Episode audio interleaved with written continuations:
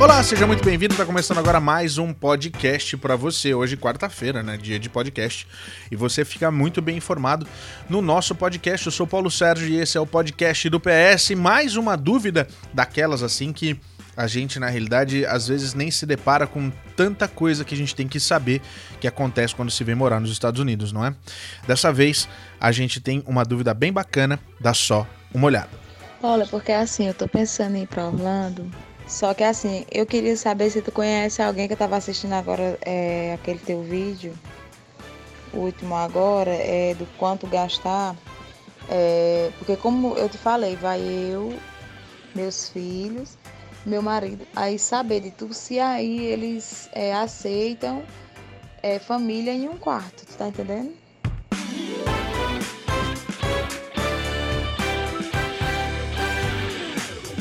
Então, vamos lá, vamos, vamos respondendo por partes. Na realidade, quando você vem morar para cá e você quer um quarto para alugar, você tem que tomar é, consciência de que alguns estados têm a sua regulamentação para pessoas que moram em apartamentos.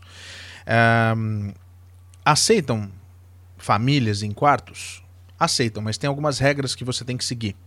Como, por exemplo, que não é possível, não é permitido quatro pessoas num quarto e com um casal de filhos. Esse casal de filhos tem que ter um quarto individual para cada. Isso é uma regra daqui do da Flórida. E essa regra ela muda de estado para estado. Então, na realidade, assim, algumas pessoas aceitam temporariamente, mas não é permitido você colocar quatro pessoas num quarto só.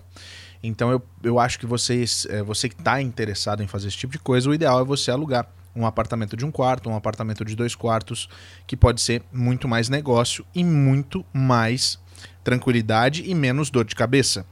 Então fica ligado. As pessoas alugam? Alugam. É mais complicado? Um pouco.